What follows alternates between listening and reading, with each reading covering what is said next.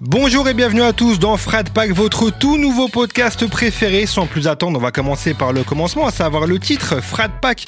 Si vous ne savez pas ce que c'est, bougez pas, je vais vous expliquer rapidement. Aux États-Unis, une légende raconte qu'un groupe d'acteurs dont ferait partie par exemple Ben Stiller, Owen Wilson, Vince Vogue, Will Ferrell et bien d'autres encore, et ben tout ce petit monde-là, il aurait fait le pacte de s'entraider mutuellement dans leur carrière d'acteur. Et ben moi aujourd'hui, j'ai aussi décidé de faire un Frat Pack avec vous, vous qui nous écoutez, mais aussi avec mon invité du jour. Attendez, je vais prendre mon souffle parce que là pour la présenter, euh, faut vraiment du temps, tu vois. Autodidacte et passée par les métiers de manageuse, DA, productrice, éditrice, présentatrice, elle est la preuve vivante qu'à l'instar du crime, le travail paie. Officiellement journaliste depuis quelques mois, je dis officiellement parce qu'en réalité, elle l'est depuis bien des années. Je suis même pas sûr qu'il existe encore un invité qu'elle n'ait pas reçu. Sur RFI et France 24, elle est habituée à nous sortir des présentations d'invités du Turfu, autant vous dire que là, j'ai grave la pression. Si le mot légende est parfois bien trop galvaudé pour elle, il est totalement justifié. C'est Juliette Fievé. Bienvenue Juliette.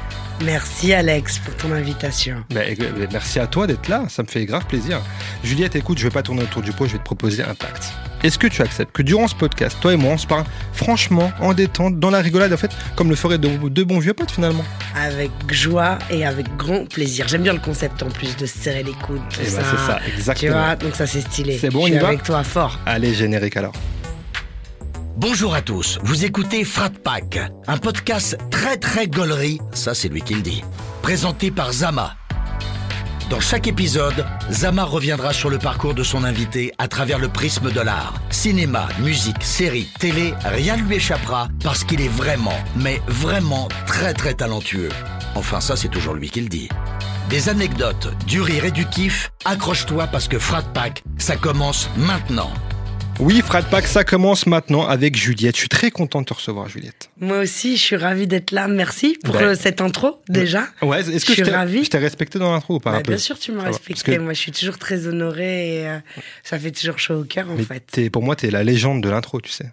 Ah, je sais pas, je sais pas. Tes légendes, des- tes intros de légendes urbaines, c'est une émission euh, à elle toute seule, quoi. Tellement c'est ouf, quoi. C'est beaucoup de travail en tout cas Ouais, et je te cache pas que ça fait chaud au cœur parce que au bout de la 300e intro, tu dis mais est-ce que je vais pas faire de redite Est-ce que je vais trouver l'inspiration? Ouais. Euh, que je peux y passer 3 à 4 jours? Ouais. et que c'est une vraie source d'angoisse en fait Carrément. pour moi. Ah ouais grave, j'ai toujours peur de pas de pas y arriver, de pas trouver les bons extraits, de pas être inspiré parce que c'est pas seulement euh, le l'exercice des extraits où je vais aller choper à la seconde près tel ou tel euh, punch, c'est aussi réussir à faire une cartographie juste de ce qu'est l'invité Ouais. et pas seulement euh, une cartographie musicale, c'est aussi ce que la personne est au fond de son cœur ou dans sa vie.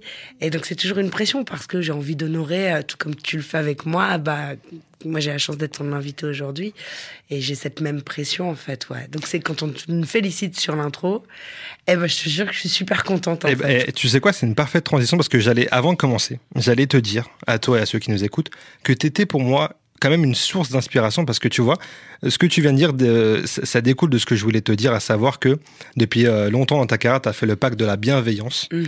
euh, de mettre en avant les invités que tu reçois, euh, de, de faire découvrir à ceux qui les connaissent déjà peut-être des facettes qu'ils connaissent pas, euh, et de les faire découvrir aux autres. Et c'est aussi l'ambition que j'ai moi aussi avec ce podcast, c'est de mettre en avant mes invités. C'est pour ça que j'aime bien recevoir des gens euh, de tout univers, tu vois, et, euh, parce que je pense que chaque parcours est unique et on a envie de le raconter. C'est toujours hyper enrichissant. On a tous, tous à apprendre les uns des autres. Donc euh, pour ça, merci. Euh, Juliette, pour ton travail, je tiens à te le dire avant de commencer. Merci à toi de dire euh, la bienveillance en tout cas, Ouais, c'est bah important. C'est un gros défaut anecdote au départ euh, avec Julien, donc le réalisateur de Légendes urbaines. On savait que faire un format long, bah c'était pas dans l'air du temps. T'as vu, les gens voulaient des formats de 1 30, 3 minutes, ça aille vite. Et surtout, la bienveillance, c'était pas cool, tu vois. Ouais, la bienveillance, c'est il faut, c'est associé souvent euh, à, de, à de la bêtise, euh, à, à, à, à de la stupidité, euh, tu vois, et de la faiblesse. Là où en fait finalement euh, le buzz, la méchanceté, le cynisme est associé à de l'intelligence. Et tu dis bon d'accord, moi j'ai quand même eu des gens qui au début me disaient "Eh c'est un salon de massage cette émission euh, Ouais. et il y a des finitions." Et là tu dis "Oh la flemme." Tu vois et et on te on tu perdais en crédit parce que tu décidais de mettre les 80% de choses positives en avant et d'inviter les gens correctement comme tu le fais quand tu invites les gens chez toi en fait. Ouais, c'est ça. Donc c'est cool que tu relèves ça parce que avec le temps, les gens ont appris à apprécier ou sont revenus à des valeurs plus bienveillantes parce que je crois que tout le monde est pollué, tout le monde en a marre du clash, des embrouilles, de machin, du réchauffement climatique, des guerres et, et je crois que les gens ont envie de plus de bienveillance et c'est mm. cool. Et qu'on soit nombreux à être aller dans ce sens-là, c'est fondamental. Ben ouais, carrément, parce que comme tu le dis, en vrai, si on veut de la négativité, on en a très facilement, c'est très facilement accessible. Donc, euh, je pense que comme tu dis, les gens cherchent aussi maintenant de la bienveillance, du, positif. ouais, carrément. Euh, écoute, on va commencer euh, avec ce premier thème qui est la musique avec toi. Je commence toujours par ce premier thème avec toi, il est parfaitement trouvé, tu vois. avec cette première question, qu'est-ce qu'on a écouté chez la famille Fievé étant petit? La famille, tes proches, c'est quoi? Tu baignais dans quelle musique? Ah là là, mais c'est incroyable. Moi, j'ai baigné dans tellement de choses. J'ai baigné dans la chanson française, la variété française, mais tout ce qu'il y a de plus variété française. J'étais face à Michel Drucker, Champs-Élysées, le samedi soir avec mes parents à la télé, tu vois. Donc j'ai euh, grandi avec du... Euh, Dalida, Claude François, euh, Jacques Brel, euh, Brassens, euh, tu vois, ce genre de choses. Jusqu'à la pop la plus, tu vois, des années 80. Je suis l'enfant du top 50 aussi, donc j'ai grandi avec ça. Mais en même temps, chez moi, on écoutait aussi de la soul, on écoutait du Otis Redding, on écoutait du Aretha Franklin, ça écoutait aussi pas mal de reggae et de la pop américaine, vous savez, des Bee Gees, tu vois, Beach Boys, etc. Donc c'était une culture assez finalement très populaire mais très large. Ouais, super large, ouais, Carrément. Assez large, vraiment. Carrément. Et euh, on sait tous que tu es euh, une amoureuse du hip-hop. Est-ce que tu te rappelles la première claque que tu t'es prise Que ça soit un artiste, un album, un son, un truc où vraiment tu t'es dit waouh, quoi? Public Enemy, euh, First the Black Planet, quand j'ouvre la télé sur M6 à l'époque, à 1h du matin, je regarde Rap Line, Olivier Cachin, qui envoie Public Enemy qui parle de ce groupe et puis qui diffuse les clips, mais qui en plus sont des clips qui sont sous-titrés, donc ça te permet en plus vraiment en français, mmh. euh, donc traduit et sous-titré. Et là, je me prends une claque. C'est une révolution. Pour moi, c'est une révolution. Je crois que je dois avoir 11 ans à l'époque. Ouais. Je vis dans un village, hein, tu vois, de 1500 mmh. habitants, au milieu des vaches. Et d'un seul coup, ces mecs-là me parlent, mais comme si j'avais vécu leur vie dans le bendo. Je rêvais d'être avec eux, moi, tu vois. Ce qui n'a aucun sens, en fait, avec du recul. Mais ma première claque, c'est ça. C'est ouf. Ouais. C'est ouf, mais euh, pourquoi c'est ça, tu penses? Parce que t'as as, l'impression que ça t'a parlé plus qu'autre chose? Surtout qu'en plus, c'est même pas de notre culture de base, on va dire, vu que c'est américain, c'est pas, tu vois. C'est fou, hein. C'est-à-dire que moi, je suis un peu. Alors, je, je peux pas. Je peux, te, je peux te donner 12 000 explications euh, tu sais pas, on se dit souvent les goûts et les couleurs, ça se discute pas. Tu sais pas pourquoi tu vas être touché profondément par. Euh, mais moi, je suis quelqu'un qui, euh, je suis un peu une révoltée, tu vois. Enfin, mhm. je me suis calmé avec le temps, je fais doucement, tu vois. Mais je, l'injustice c'est quelque chose qui me blesse profondément, en fait, qui me, qui me heurte. Pas seulement l'injustice que je vais subir moi, celle des autres. Et effectivement, j'avais finalement trouvé une parole ou une forme qui, qui était qui me qui, qui, qui, qui euh, mettait en exergue toutes ces injustices de ce monde, en fait. Et, et quand t'es jeune, tu n'as pas le vocabulaire à la hauteur de tes pensées, en fait. Donc, euh, trouver ces rappeurs et ces mecs, voilà, du hip-hop, etc., avec toute la... Pour certains, on parle de public ennemi, donc ils étaient mmh. hyper virulents, mais... Mais euh, moi, ça me, ça, ça, ouais, ça me touchait vachement d'avoir, en fait, ces artistes qui réussissaient avec cette forme complètement nouvelle, parce que c'était hyper nouveau, à dénoncer autant de choses que je n'arrivais pas à exprimer moi parce que trop jeune, ouais, pas, pas le, le, schéma de pensée euh, d'un adulte. En fait, c'est l'essence même du hip-hop qui t'a parlé finalement. Parce que là-bas, c'est ça, c'est euh, revendiquer des choses, etc. Donc, Bien euh, sûr. Carrément, donc c'est ça qui t'a touché. Ouais, ça m'a touché. Okay, Et c'était à hurler de rire, parce que le contexte, il était complètement décalé. Moi, j'étais, euh, je te dis, dans un village de 1500 habitants dans le nord de la France, fournant web, mais j'allais à Auchan avec mes parents, il y avait encore des CD, c'est la meuf du Moyen-Âge. C'est là où mon réalisateur, il me regarde, il dit, flemme, putain, elle est vraiment vieille. et en fait, il y avait des CD, comme j'étais une tannée, mais j'étais chiante, comme tout gosse, mais je crois que moi, j'étais au max de, de la relouitude, ah tu vois. Du coup, je crois que mes parents, pour que je leur lâche la grappe, ils m'ont dit ouais, ok, bah vas-y, prends-le ton CD. Et mes parents, ils m'ont acheté l'album de Public Enemy, ah, la dernière chose à faire. Ouais, mais en même temps, ça a déterminé beaucoup de choses dans ma vie, tu vois. Mais c'est vrai. Ils étaient à des milliards de kilomètres de se dire Ah, elle va tout lâcher pour être dans le rap game, super. Ça même pas ce qu'était le rap, mes parents. T'es en train de dire que c'est grâce à Auchan finalement que t'en es là. C'est grâce à Auchan, la famille Mullier. Merci d'avoir distribué Public Enemy. Merci d'avoir euh, flingué ma vie. J'aurais peut-être pu être ingénieur ou avocate. C'est clair, putain. Et euh, on parle de la petite Juliette. Qu'est-ce que tu voulais faire petite quand- comme métier? Est-ce que tu savais ce que tu voulais faire? T'avais un truc, un métier de rêve, genre Ah ouais, alors, j'avais envie d'être euh, anthropologue. Ok. Parce que je crois comme tout gosse, quand on t'apprend l'Égypte ancienne, le truc, j'étais fascinée par ça. D'accord. J'avais envie d'être avocate. Et en fait, euh, quand j'ai vu toutes les études, de, de- tu vois, j'étais pas Ouais. très. euh, J'étais, j'essayais d'être studieuse, mais j'étais, j'avais pas de facilité parce que je crois que les techniques, j'ai jamais été très, euh, très adaptée.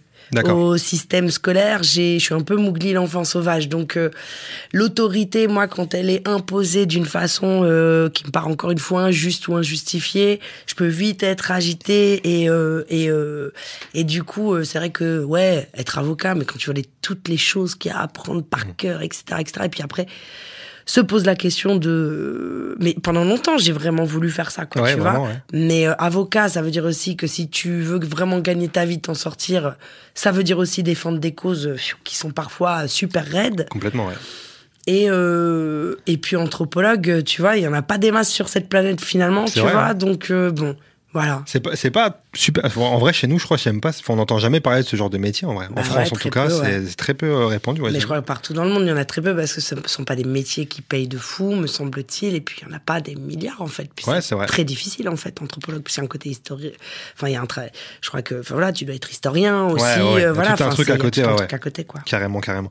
Euh, T'as fait beaucoup de métiers, on le disait, euh, dans le monde de la musique. Euh, est-ce que déjà tu peux nous en citer quelques-uns? Et surtout, est-ce qu'il y en a un qui t'a marqué plus qu'un autre?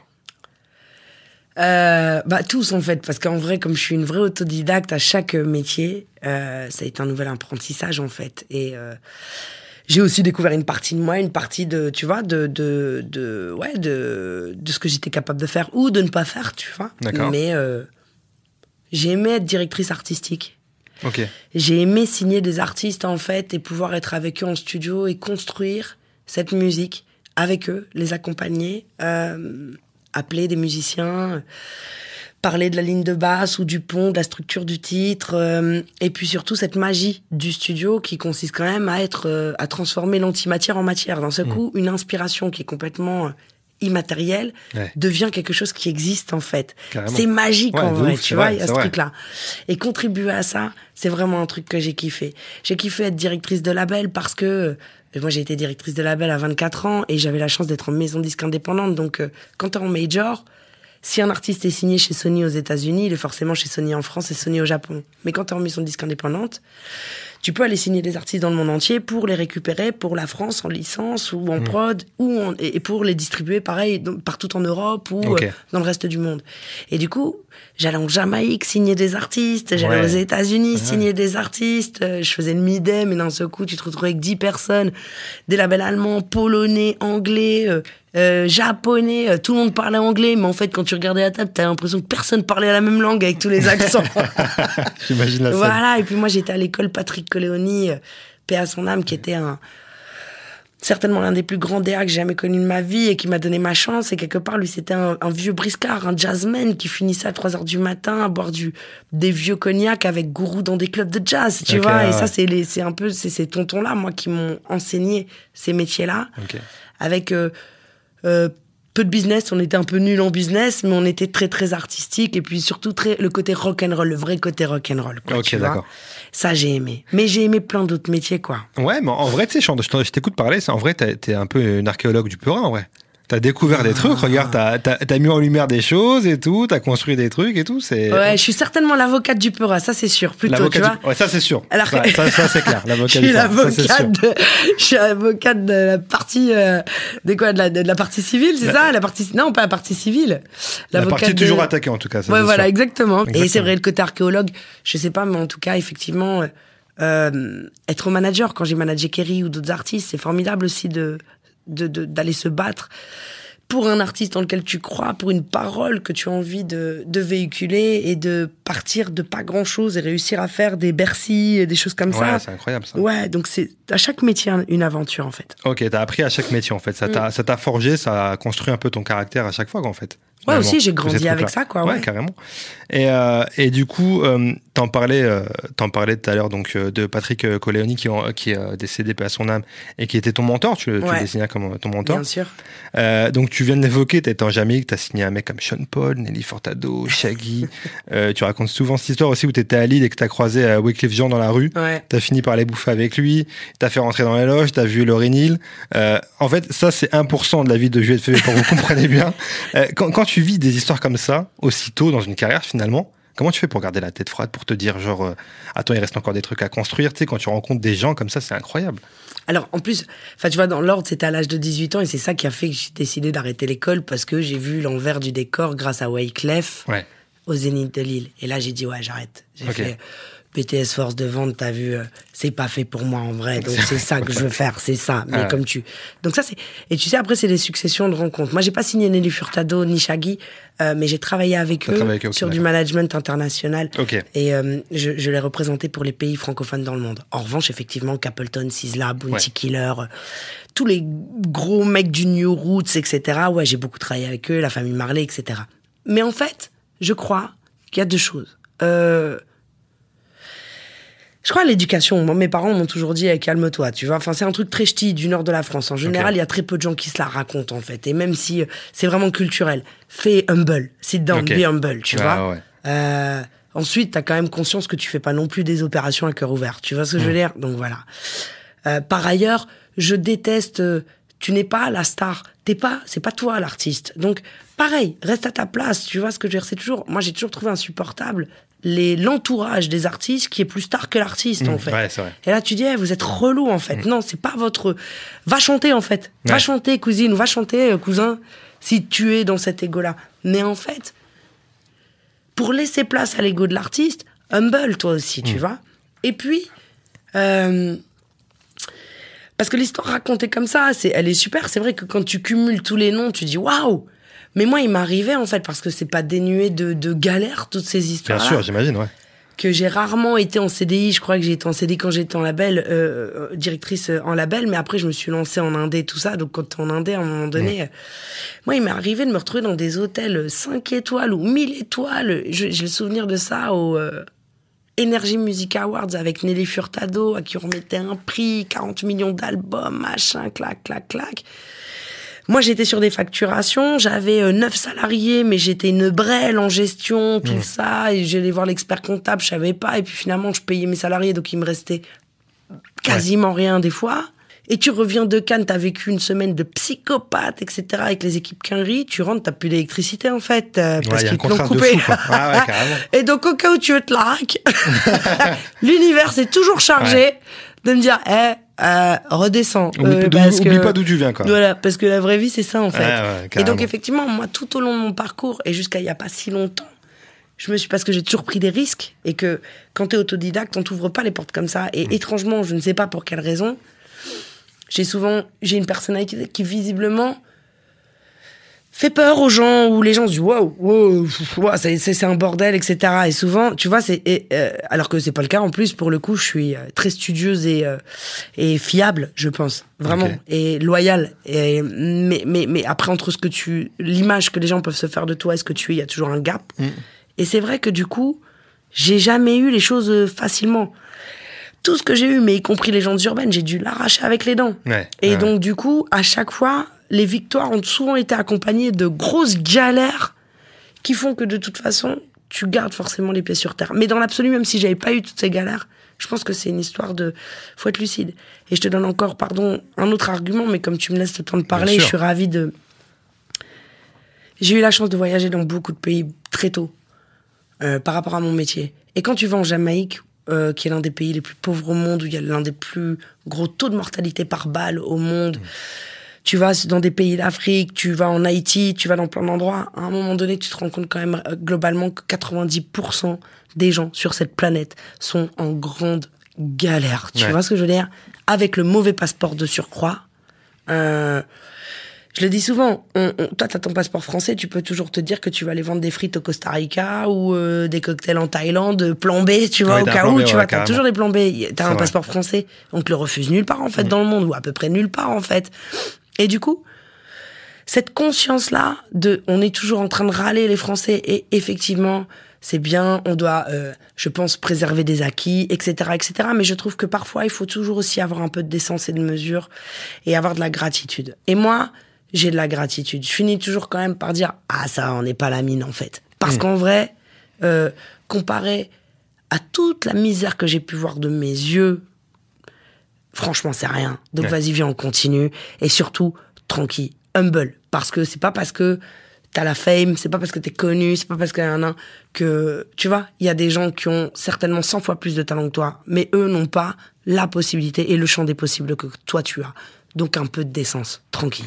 Bah, Comme on dit, les, les, les, les voyages, ça forge toujours. Bien sûr. Et euh, tous ceux qui ont la chance de voyager, parce que tout le monde n'a pas cette chance-là, euh, c'est vrai que ça forge, peu importe ton métier, peu importe ce que tu fais, parce qu'effectivement, tu vois d'autres choses, d'autres cultures, tu te dis, et, et tu relativises en vrai. Souvent, tu relativises quand tu vas dans des pays euh, qui n'ont pas tout ce qu'on a ici, etc. Et quand tu reviens en France, bah, tu es bien content de dire, ah, finalement, on a ça, même si, bien sûr, on est loin d'être le pays. deux de- heures, on ouais. a oublié, hein, tu vois ce que je veux dire. Exact- Mais- Exactement, parce qu'on est français, donc dès qu'on vient voilà. ici, on dit, ah putain, il m'a saoulé lui. Tu vois, Exactement. C'est, mais ça, une fois, je sais plus où j'étais, je crois que j'étais euh, au Maghreb, mais je sais plus où avec ma femme. Et euh, on était dans les trucs touristiques, tu sais. Et genre, euh, et, et, et moi, et moi j'étais là. Et tu sais, on vannait les gens autour de nous avec ma femme, tu vois, entre nous. Et, et, et les gens devant nous, il y avait deux autres, un autre couple. Je sais pas d'où ils étaient, tu vois, ils étaient pas de France en tout cas. Et, et j'ai, j'ai pris du recul immédiatement. Je dis à ma femme, regarde, on est vraiment des Français, on est là en train de tailler les gens pour rien, juste, juste pour rigoler, tu Gratuit. vois. Gratuit, tu vois, comme ça. Et là, le couple devant nous, il est là, super heureux d'être là, tu vois. Voilà. Mais c'est, no- c'est notre mentalité. Et comme tu dis, on le, on, on le, on le constate quand on est à l'étranger et dès qu'on met les pieds ici, en fait, c'est. ben, on- Mais on finit par s'autopolluer en fait. C'est Et ça, c'est important de se rendre compte de ça parce qu'on a quand même beaucoup de chance. Et on a énormément de chance, clairement. Même si, encore une fois, bien sûr, tout, tout n'est pas parfait, mais on a Ouais. beaucoup de chance d'être, euh, d'être là où on est, c'est clair. Euh, Il y a un sujet que je voulais aborder avec toi. Euh, on t'a souvent parlé de euh, la place des femmes dans le rap. Je vais pas revenir là-dessus. On, on connaît ton point de vue, etc. Mais moi, j'ai un truc qui me, je voulais avoir ton avis sur ça. Les, les rappeuses en France sont quand même moins mises en avant que les rappeurs. Ouais. Est-ce que t'as, tu vois, je, je pense à Validé, euh, la, la série Validé. Mhm. Euh, quand Validé saison 1 sort, Attic, il explose vraiment, on le voit vraiment partout. Saison 2, Letty, on la voit quand même, tu vois, elle est mise en avant, mais j'ai l'impression moins qu'à Attic, tu vois, ou qu'on a vraiment entendu euh, matraquer partout, tu vois. Ouais. Est-ce que t'as, toi, t'as une bride d'explication à ce truc-là ou pas du tout, même après toutes ces années dans le rap? Ah, mais moi, elle est violente, euh, mon explication. Donc, euh, C'est vrai? Mais moi, je veux une violente explication. On va encore se faire des amis. Bonjour. Euh, la misogynie n'est pas propre euh, aux hommes, en fait. Ouais. Elle est valable pour les femmes. Et euh, on dit souvent qu'un succès commercial, c'est souvent quand les femmes adhèrent, d'accord? Au, euh, au, à la musique. Tu vas au concert de Nino, des fois, t'as 60-70% de meufs, en fait, dans le public. C'est vrai. Tu vois? Euh, Les femmes, aujourd'hui, écoutent autant de rap que les hommes. Sauf que, euh, bah écoute, euh, cette sororité, euh, tu la vois pas partout. Et c'est vrai que c'est- techniquement aux femmes, si on, on- on estime qu'on subit des injustices, qui est tout à fait le cas, c'est aussi à nous, qui subissons des injustices, d'aider l'autre, telle une sœur en tout cas, pour contribuer euh, à, sa, à, à son succès et, et, et, et, et à changer les choses.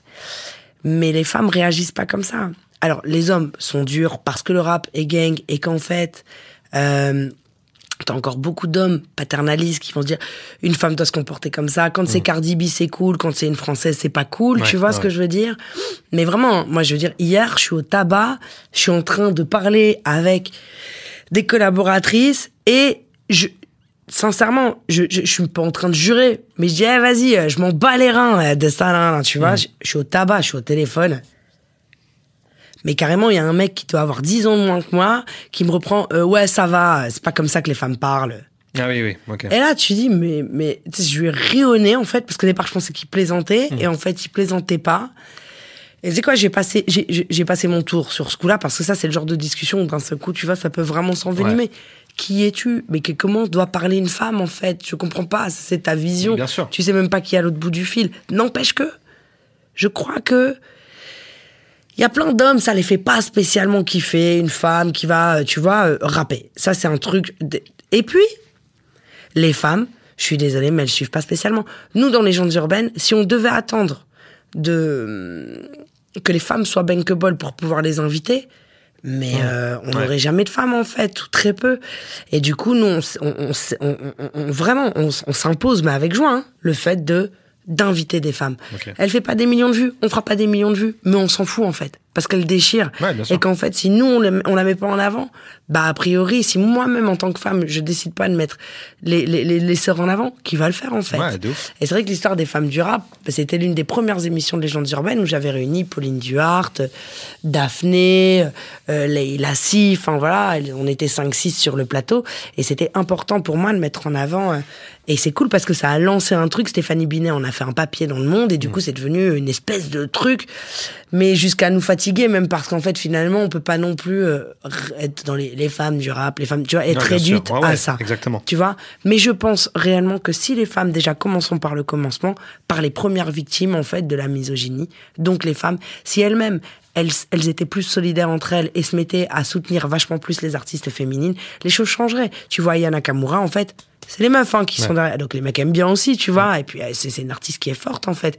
Mais c'est les nanas qui sont derrière Ouais, Aya, vrai. tu vois. C'est vrai. Donc pourquoi elles ne sont pas derrière les rappeuses? En vrai, c'est même limite, c'est un problème plus sociétal. J'ai j'ai l'impression parce que moi qui ai travaillé pas du tout dans ce domaine-là, j'ai travaillé dans la vente pendant des années.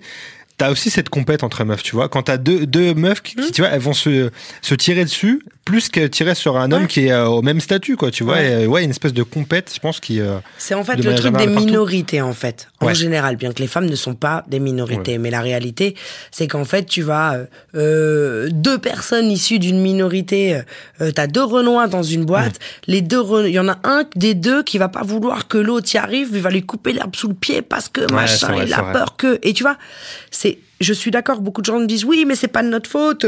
Les meufs, elles disent oui, c'est pas de notre faute si on script le chignon, c'est aussi les hommes qui nous ont mis dans un contexte de compétition. Mais pas du tout. La compète, tu l'acceptes ou tu l'acceptes pas. Moi, personnellement, j'ai jamais été en compète avec qui que ce soit. Je m'en fous d'être la meuf du rap, la moins importante, la plus importante, la moyenne importante. Ouais. Je m'en fous. Tu vois, je me bats pour, je me bats pas contre. Moi, plus il y a de sœurs et de nanas qui arrivent dans la vie et qui font des trucs et qui font des, et qui, et qui, qui arrivent, mais super. Le, le, principe même d'être en compète est ridicule pour moi. Parce qu'en fait, tu te trompes de, tu te trompes de, de, de combat, en fait. Carrément, carrément. Vraiment. Je suis carrément d'accord avec toi, avec ça. Euh, on parle de, de, de meufs qui rappent. Est-ce que Juliette a une carrière de rappeuse? C'est ça que je veux savoir. C'est exactement ça que je veux savoir. Fais gaffe parce que j'ai peut-être un élément de réponse, donc euh, Ah non, mais moi, je mens pas. Tu m'as dit, je te parle comme un Ah bah, ami. Moi, de toute façon, exactement. déjà, déjà, quand je parle pas aux amis, je mens pas, mais là, on est entre amis. exactement. Bien sûr que je l'ai eu et je remercie l'univers qu'il n'y ait aucun film, aucun audio et qu'il n'y ait pas les ré- qu'il n'y avait pas les réseaux sociaux à l'époque parce que là, c'est là que je regarde des fois les petits de 15 ans, je leur dis tu vois là ce que t'es en train de faire? En fait, à vie, ça c'est marqué là, tu vois, à vie Demain, je te le ressors, t'as 42 ans, je te le ressors. Fais doucement. Parce que moi, je sais ce que j'ai fait quand j'avais 15 ans. Je dansais, je briquais et je rappais. Et je suis heureuse que les smartphones n'existaient pas Il y a, au aucun- il y a rien de ça. Il y a, rien, y a plus, il y a plus, on peut plus retrouver ces trucs-là. C'est mort, C'est sûr, sûr, sûr. sûr. Ok, attends. Le je rap, tu peux pas retrouver. Ok, bah tu sais quoi, attends, moi je vais, j'ai peut-être- j'ai peut-être un élément de réponse à ça aussi. Ok? Oh putain. Je te fais non écouter? J'ai très peur. Je suis fais- sûr que non. Non, ok, je te fais écouter, tu me dis. Vas-y. Juliette a fait un morceau avec moi qui s'appelait euh, Je veux m'évader, je veux m'en aller. Je m'en rappelle plus exactement si c'était ça. En tout cas, c'était ça le refrain. Elle rappait pas, elle chantait. ça a été euh, l'introduction à sa vie d'artiste euh, courte, mais fulgurante. Fulgurante, courte, mais bien. Juliette, de toute façon, ça reste ma sauce ad vitam aeternam quel que soit ce qu'elle fasse. C'est une belle personne, donc euh, de toutes les manières, euh, j'ai envie de te dire, c'est mon bras droit, mon bras gauche, mon pied droit, mon pied gauche, euh, mon pied, ton pied, comme on dit. Big up, Juliette, Fievé. Doudou Master. Doudou Master, exactement. Mon frère. Ouais, ouais, ouais, c'est il y vrai, a eu un cette petit chanson. refrain, ouais, mais en fait, en plus, enfin, c'était drôle parce que tout le monde me disait, vas-y, chante. Et c'est vrai qu'au début, comme je manage à Top, je devais avoir 19 ans. Euh, Il y avait le studio et donc c'était genre ouais vas-y viens on essaie de chanter et tout machin et donc avec Doudou il m'a dit mais j'aime bien ta voix viens faire un truc et tout j'ai dit ouais pourquoi pas et c'est vrai que c'était un truc c'était je m'évader prendre l'air respirer m'amuser je délirais hiver comme été, comme quoi j'ai pas changé d'ambition, tu vois. J'aurais dû te dire ça direct. Qu'est-ce que tu voulais faire en fait dans la vie? Ben ça, tu vois. ça. Et, euh, et c'est drôle, sauf que personne ne sait que c'est moi. Et en fait, très vite, ça m'a gonflé, Ouais. que je me sentais pas dans la peau d'une artiste, tout ça, que qu'en fait j'ai bien trop de respect pour les vrais chanteurs et les vraies chanteuses et que d'un seul coup tu dis eh, vas-y en fait euh, reste à ta place fais des choses pour dans lesquelles tu peux apporter Ouais, quelque chose là tu vas juste être une douille et donc on a bien rigolé comme le dit Doudou euh, carrière fulgurante une étoile filante mais bien, il a dit fulgurante, mais bien. mais ouais, on a bien rigolé, euh, on a bien rigolé. Mais après, du coup, voilà. Et donc, du coup, tout le monde m'a appelé pour faire des intros, tu sais, carrément. J'ai fait des intros d'Express D, j'ai fait des intros de Carrie James, j'ai fait un nombre incalculable d'intros dans le rap, tu vois. C'est un truc de ouf. Mais je parlais, je chantais pas. Heureusement. Pour vos tympans, vos oreilles, vos cœurs. Merci en tout cas à Dodo Masta pour euh, la petite anecdote, Ah bah cool. gros big up, euh, vraiment. Doudou, quelqu'un de très important dans ma vie, hein, parce que Doudou à l'époque, euh, c'est lui, entre autres avec les Bougotop, qui m'a fait descendre sur Paris, tu vois, pour qui m'a proposé de manager les Bougotop. Donc moi, quand j'étais à Lille, je suis parti à l'arrache en disant à mes parents, hey, j'arrête l'école, en plus je vais travailler dans le rap, je vais manager des rappeurs. Ils ont adoré euh, vraiment le plan de carrière. Et c'est vrai que je me suis occupé de Bougotop. À l'époque, on avait sorti un album qui s'appelait L'Antidote, je crois que c'était en 98 ou 99. Et Doudou, bah c'est mon frère en fait, c'est vraiment ma famille quoi. Ouais, carrément. Ah bah, ouais. Et On voit que c'est réciproque d'ailleurs, parce qu'il Ouais. chante super bien tes refrains, je tiens à le dire. Euh, il s'est gouré dans les paroles, hein, quand même. Ouais, nul, Doudou, nul J'ai l'impression qu'il a préféré oublier cette histoire. Ouais, je pense aussi, ouais. Euh, Est-ce qu'aujourd'hui il y a une journée qui, qui peut, qui peut se passer dans ta, dans ta vie sans écouter de musique? Non, C'est impossible. impossible. En revanche, j'écoute pas forcément du rap. Ouais, oui, la musique au sens large. J'ai écouté de la musique classique, j'ai écouté euh, Debussy, j'ai écouté Sofiane Pamar, que j'adore, un gros Sofiane big up à lui, tu Ben vois, oui. quelle fierté. J'ai écouté beaucoup de Naija, j'aime beaucoup euh, Burna Boy, Rima, tu vois, enfin, je, vais écouter un tas de choses différentes, pas forcément du rap. Parce que, euh, parce que, bah, je, bah, parce que en fait, ça dépend de la vibe, mais ouais, ouais, il se passe pas une journée sans, sans musique. Pour moi, c'est une musique, si, si, si, y a pas de musique, la, la musique, euh, accompagne mes humeurs ou m'aide à changer d'humeur quand je suis euh, deep, tu vois. Carrément. J'essaie de pas trop m'en rajouter, tu vois, et de pas plonger dans mon spleen. Et c'est vrai que parfois, bah, t'as des sons qui te- juste remontent ta vibe. Euh, quand tu veux être dans une, un truc un peu peace, de méditation, t'écoutes des jolies musiques de films, des trucs notamment Armand Amar, etc. Donc ouais, c'est euh, c'est euh, super important pour moi. Le silence euh, peut être précieux, mais le, mais le vide, non. Ok. Très bien. Eh ben, tu sais quoi, c'est une parfaite transition parce que j'allais te proposer un, un- un petit truc. Euh, je vais te citer euh, des, des situations Ouais. et tu vas me dire, en fonction du mood de la situation, qu'est-ce que tu écoutes à ce moment-là? Mm. Tu vois? Donc, si je te dis, qu'est-ce que tu écoutes euh, si tu es amené à prendre le RERB Hardcore, dit Dalgy. Oui, oui, tout à fait. Je l'ai pris pour venir ici, je confirme. On est bon. Très bien. Euh, qu'est-ce que tu écoutes euh, quand t'entends Thierry Radisson interviewer un rappeur? Quand on est con de Georges Brassens. Avec un petit bémol. Ah, dis-moi. Parce que j'ai admiré, moi, Ardisson. Ouais. J'ai adoré Ardisson. Il a vraiment euh, imposé une marque de fabrique. Il a vraiment créé quelque chose en télé. Il a vraiment, euh, tu vois, posé quelque chose.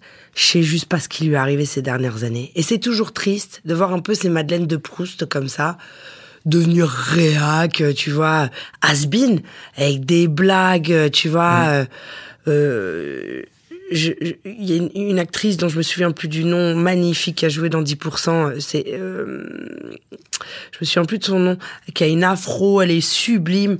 Euh, tu vois, les blagues. Alors, on a mis les doigts dans la prise ce matin.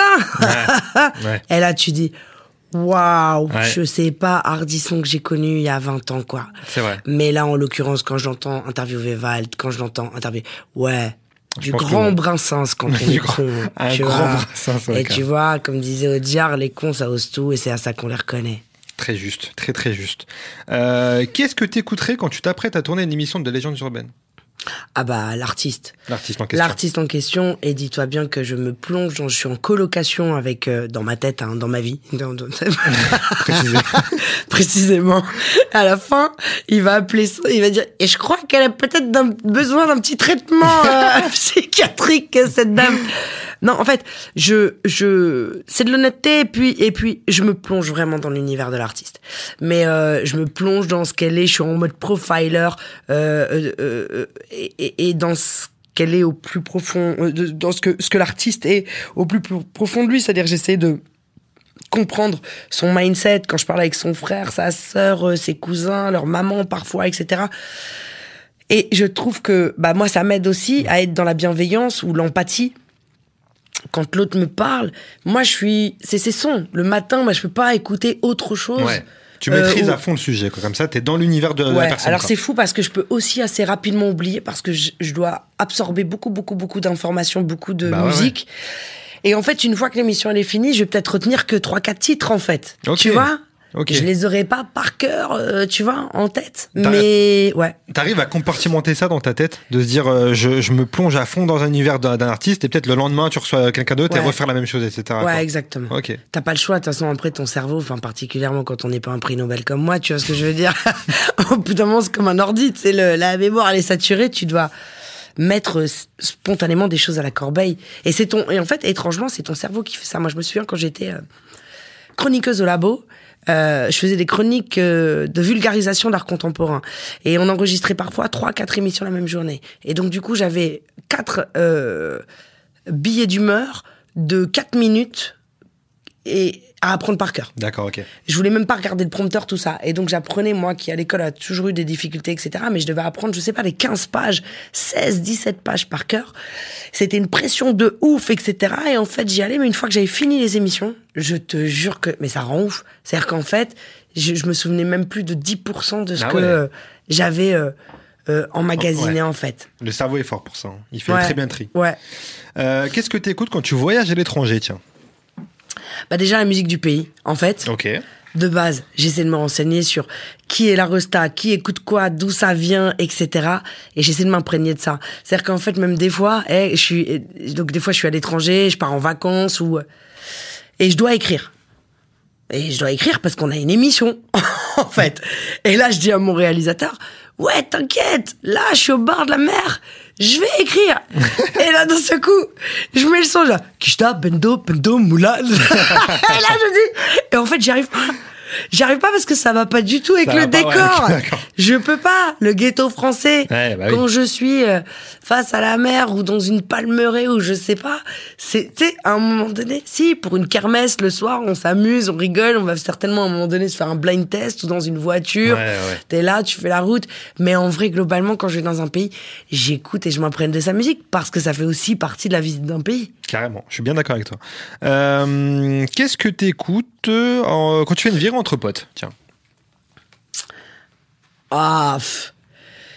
Mais je dis, moi, j'adore faire des blind tests. Je suis la meuf la plus relou du vrai monde. Mais ouais, parce que je peux te passer du euh, de cobaladé à blondie et ah juste oui. pour Ah euh, ouais. brouiller les pistes, je t'envoie sur un portichet et je suis hyper fière de ma science, tu vois. Mais là, du coup, je suis là, alors Et euh, donc, en fait, ouais, ouais, c'est des playlists qui ont absolument aucun sens, aucune cohérence. On passe de Barbara Streisand à euh, euh, pff, KRS-One, voilà. Et, et, et Annie Cordy peut y passer aussi, je te le dis direct. Ah Tata Yo-Yo, c'était ma go sûre. Ah ouais, il y a vraiment tout- il y a vraiment trop de choses dans cette liste. Euh, C'est vrai, j'aime bien. bah ouais, mais attends, t'as le droit. hein. Moi, je suis pas là pour juger. On est entre potes. Hein. J'écoute pas Tata Yo-Yo à la maison, faut pas mentir. C'est plus des trucs de kermesse. Mais, euh, mais, euh, voilà. Entre potes, ça passe. Voilà. Entre potes, ça passe. Euh, Qu'est-ce que tu écoutes quand tu, tu regardes un peu dans, dans le rétroviseur de, de ta carrière? Qu'est-ce que tu t'écouterais, ça, pour ça? Ah, Ah, dis-moi. Il est arrivé, là, je l'ai entendu. ouais, je l'ai entendu comme ça. En plus, je vois franchement. Euh... Putain, cette chanson, c'est. euh, euh, le refrain d'MC Janik avec Arsenic sur quelques gouttes suffisent. La route est dure, elle est sinueuse, la route est pleine d'embûches. Elle est- elle n'est pas, je sais plus, elle n'est pas douce. Non. Alors des fois je trébuche, mais vaille que vaille, je vais de l'avant. Arsenic, flash pas l'affaire, euh, va jusqu'au bout du plan ou un truc comme ça. Tu te souviens de ce son-là ouais, je me souviens très oui, bien de ce relais, bah, c'est- voilà. Parfait. Yannick avec arsenic, quelques gouttes suffisent. Parfait, c'est parfait. Et enfin, euh, c'est quoi le prochain son là que tu vas écouter quand tu vas sortir, quand tu vas rentrer chez toi là Franchement, quand je rentrais là, sincèrement, en ce moment, euh, je sais pas, je suis une petite fixette sur euh, Burna Boy. Ah ouais, je sais pas. T'es dans, dans le mood de Burna Boy là. Ouais, parce que je trouve que son dernier album est assez exceptionnel. vrai. Vraiment, tu vois. Vrai. Et t'as de tout. C'est un mélange de plein de trucs. T'as de la pop, t'as du Naija, t'as des choses plus, euh, plus afro. Cet album est assez formidable, dois-je dire. Je suis d'accord. Et je vais écouter aussi un autre truc, et c'est pas du placement produit. Dis-moi. J'écoute aussi parce que j'en suis très fière. Euh, une personne qui est, voilà, qui, qui est comme ma sœur, qui s'appelle Karine Gioc, qui présente le JT d'M6. Et, euh, et il s'avère qu'en fait, euh, elle chante depuis des années, mais qu'après, euh, tu vois, elle chante du jazz. C'est une très grande chanteuse, une auteure, compositrice, interprète. Et là, elle a fait un hommage au- à Nina Simone pour les 20 ans de sa disparition. Elle a fait un album sublime qui sortira bientôt. Mais euh, ouais, ça c'est le genre de truc, tu rentres à la maison, tu te cales, tu bois un petit verre et t'écoutes du bon jazz. Et en plus, quand c'est ta sœur, c'est, ça te déchire encore C'est plus. parfait. Très bien. Eh ben écoute, on note ça. On note ça et on va euh, clôturer un peu ce chapitre musique pour en ouvrir un autre, celui de la télévision. Euh, du coup, toi, tu es sur Légendes urbaines, qui est sur RFI et sur France 24. Yes. Euh, donc, tu quand même. Tu, pareil, tu fais de la télé depuis avant France 24, de toute façon, donc tu es, dans le milieu depuis longtemps. Est-ce que toi, c'est la télé, tu la regardes encore aujourd'hui? C'est un média que tu, tu consommes encore ou pas du tout? Ouais. Ouais, quand même. Euh, je le consomme. euh, euh, alors, quand je vais voir ma mère qui a 71 ans euh, euh, dans le Nord à la campagne, euh, je vais euh, suivre euh, ses programmes. D'accord. Et, et- et en fait, ça m'amuse. Tu vois, c'est-à-dire à Noël, par exemple, j'adore regarder les téléfilms éclatés au sol C'est vrai? de TF1 où Ok. tu connais déjà la fin, mais t'es là avec Jason qui, est, qui a creusé- croisé euh, euh, Brandy euh, au coin de la rue et trois jours plus tard, euh, ils ont déjà quatre enfants, ils sont mariés et tout, c'est chambé. C'est magnifique. Et, tu vois? Non mais en fait il y a ce petit côté là mais qui, qui est je crois un, un petit côté c'est familial mais mais en fait euh, après je regarder les infos à la télé Ok. Beaucoup. J'essaie de scanner, bien que ça dépend des périodes, parce que quand j'ai pas le moral ou quand je suis down, tu vois, je, je m'épargne. Mais je regarde parce que c'est important, euh, et je regarde aussi le pire, tu vois, parce que je veux voir aussi ce que l'on envoie aux gens. Et je veux comprendre quand euh, des personnes pensent telle ou telle chose qui sont aux antipodes de euh, mes pensées, je veux comprendre euh, comment ils en sont arrivés là. Et donc pour comprendre comment ils en sont arrivés à épouser telle forme de pensée euh, aussi absurde qu'elle me paraisse, je veux comprendre. Et comprendre, c'est aussi savoir ce qu'on leur donne à manger et ce qu'ils mangent. Ou ce qu'ils décident, hein, en plus de volontairement de manger. Hein. Carrément. Mais pour comprendre, il faut analyser. Parce que la même info, sur une chaîne différente d'infos, tu pleures de rire tellement c'est bon, C'est pas la même info, en fait, Carrément, tu de vois. Donc voilà. Donc ça, c'est un truc que je m'impose, c'est important. Et puis après, je suis journaliste. Donc euh, effectivement, je regarde les infos, j'aime regarder France 24. Encore une fois, c'est pas du truc, euh, euh, mais j'ai regardé beaucoup de, de, de médias internationaux parce que euh, on est beaucoup trop nombrilistes, je trouve aujourd'hui. Tu vois, ce qui va beaucoup d'événements euh, qui ont lieu en France ne sont que les conséquences de la géopolitique, ne sont que conséquences et répercussions en fait de de de, de ce qui s'est passé ailleurs dans d'autres pays, etc. Et c'est hyper intéressant. Et en même temps, je peux pas supporter moi de rester dix minutes devant, euh, je sais pas moi, un dauphin qui s'est échoué sur une côte bretonne. Alors qu'en fait, euh, t'as une révolution au Venezuela, que euh, il y a aussi des choses formidables, pas que des guerres, hein, tu Bien vois sûr, en plus, mais qu'au Nord Kivu, c'est dramatique ce qui se passe. Euh, et, et, et, et, et donc, je, ouais, j'essaie de regarder et de, moi, de, de m'informer et de, d'être un peu moins bête et un peu plus lucide sur le monde. Donc voilà. Et après, je regarde, moi, beaucoup, beaucoup, beaucoup de séries, tout ça, des films, j'aime bien. Je, Ok. ça, c'est un peu ma, ma life. J'aime bien regarder le quotidien aussi. Ok. Mais euh, je regarde du replay, tout ça, tu vois. Enfin, moi, Ouais. quand je suis moi, moi, je, je ne m'assois jamais devant un truc pour à 20h ou à 19h ou à une heure précise pour ne pas Il n'y a le pas un programme aujourd'hui à la télé où tu te dis, tiens, je vais le regarder euh, en direct quand il passe, tu vois. Non, il n'y a pas de truc. Non, mais je crois que si je devais le faire, c'est Légendes urbaines que je regarde. C'est Quoi d'autre quoi d'autre que les jeunes Donc je suis incapable de me regarder. C'est en plus mon réalisateur il m'embrouille parce que je veux pas regarder. Ah, purée. Bah ouais. Ouais, c'est bah, relou de se regarder. C'est vrai que c'est relou. de se- Ouais, j'avoue, Ah j'avoue, j'avoue, c'est vrai. C'est vrai. Ah euh, Est-ce qu'il y a une émission qui t'a marqué euh, étant plus jeune Mm. que, que tu loupais pas, tu vois Comme je t'ai dit, moi, l'émission que. Il y, a- y a trois trucs que j'adorais. Euh, bien sûr, le top 50, tu vois. Ouais. Et. euh, droit de réponse, mais ça, c'était mes parents qui regardaient ça. Ok. Mais je l'ai trouvé. Et encore en plus, avec du recul maintenant, donc avec Polak, les mecs qui sont là, ils fumaient des clopes, ils faisaient des débats, ça se punchait et tout. Mais c'était hyper intéressant, en fait. Ouais, tu bah ouais, vois. ouf. Et euh, et t'as plus d'émissions avec autant de Mm. liberté aujourd'hui. Mais ça, c'est vraiment le truc de quand j'étais petite. Et euh, au départ, moi, ça me gonflait quand j'étais petite. Et puis finalement, quand tu y reviens et quand tu re-regardes, tu dis, waouh, quand même, les mecs, ils étaient balèzes, Ouais. en fait, tu vois. Il y avait quand même du niveau. Et puis, euh, et puis m- moi, j'ai toujours été fascinée. Et c'est d'ailleurs une partie du générique de Légendes urbaines. Il y a peu de gens qui ont capté le truc. C'est que moi, j'adorais, et encore aujourd'hui, par, euh, je suis fasciné par euh, les, euh, la quatrième dimension, The Twilight Zone Ok. pas une émission, c'est euh, une, une série en fait, mais c'est l'ancêtre de Black Mirror, c'est l'ancêtre de Hitchcock, c'est l'ancêtre du Sixième Sens. Je peux te donner un tas de films euh, de d'anticipation, un peu stick me, etc., qui ont été des succès énormes, les autres, etc., qui viennent en fait de ces, cette vieille série des années 50, 60, évidemment. Là, en l'occurrence, faut pas déconner, j'étais pas né, mais euh, c'était rediffusé à la télé et ça me fascinait en fait. Ok. Jusqu'à aujourd'hui d'ailleurs. Jusqu'à aujourd'hui, ça te fascine encore. Ok. j'adore les Black Mirror, j'adore ce genre de choses. Black Mirror, c'est incroyable. hein. Ah bah ouais. Mais je te C'est- dis, allez, C'est un bébé de, c'est un bébé de c'est ça. un bébé de ça, ouais. Ok.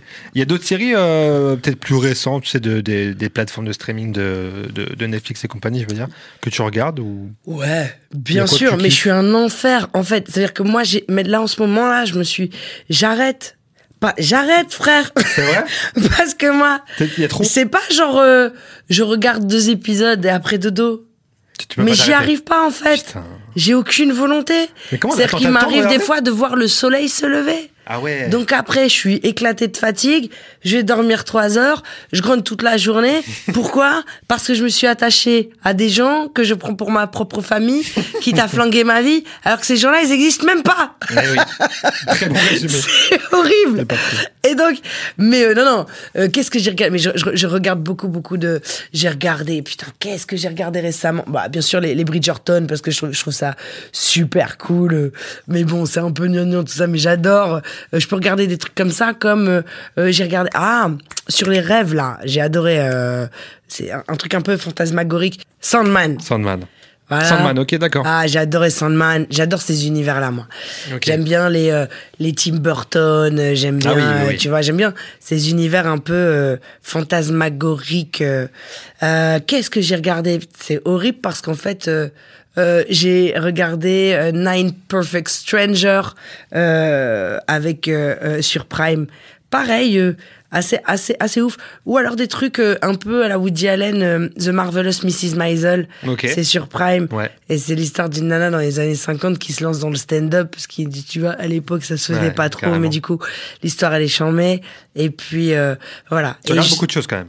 J'essaie, et puis je suis assez large. Ouais, et là, j'ai découvert, je, vous- je vous le dis, parce Ah, que ceux qui l'ont pas vu, enfin, en même temps, personne n'a besoin de moi pour euh, aller voir ce film. Il a été Palme d'Or, euh, Palme d'Or à Cannes cette année. C'est sans filtre. Je me suis pris une claque. Allez, fin de l'histoire. Ça, c'est typiquement le genre de film. C'est des grands films pour moi, tu vois On a parlé, on a beaucoup parlé de ce film. ouais. incroyable.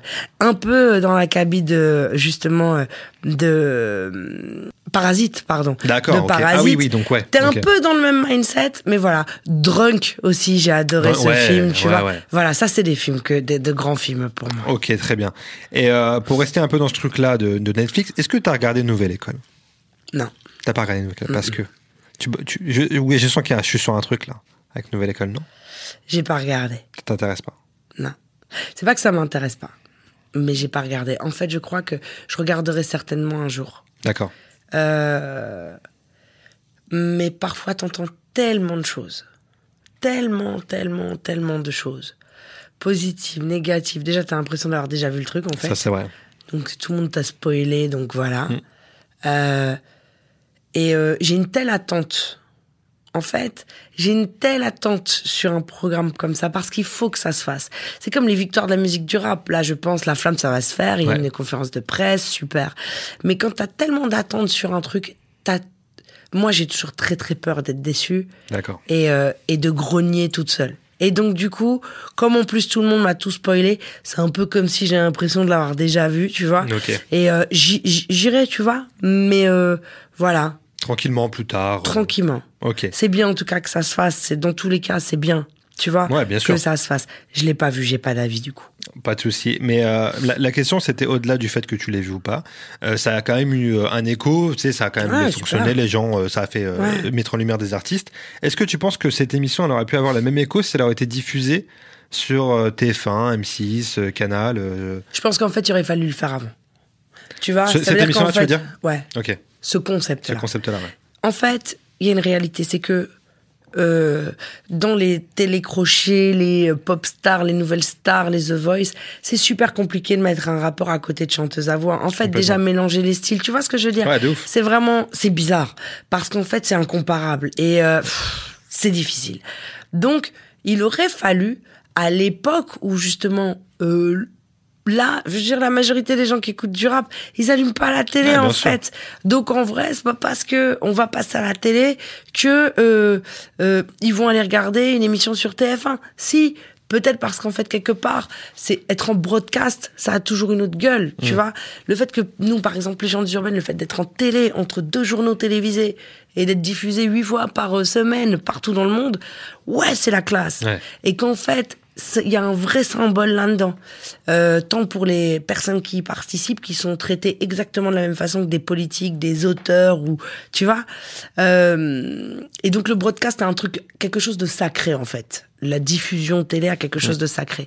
Mais en réalité, euh, est-ce que euh, les gens du rap, il aurait fallu, ouais, si c'était, si, si en fait ce programme, les gens avaient eu le courage de le faire il y a 10 ans, en télé ça aurait cartonné. Aujourd'hui, en vrai, est-ce que ce programme a besoin de la télé? Je suis pas sûr en fait. Non, ouais, bah oui, non. Parce que comme tu le dis, je de toute pense façon- que la cible ne regarde, pas la- ne regarde plus la télé, quoi. Et c'est là où c'est mon petit moment hardcore, mais c'est pas hardcore. Si, si au final, en plus, si c'est pour nous claquer à 2h30 du matin, tu vois ce que je veux dire Euh, Parce que euh, parce que finalement, euh, ouais, on les a diffusés, mais bon, quand même, tu vois pas trop.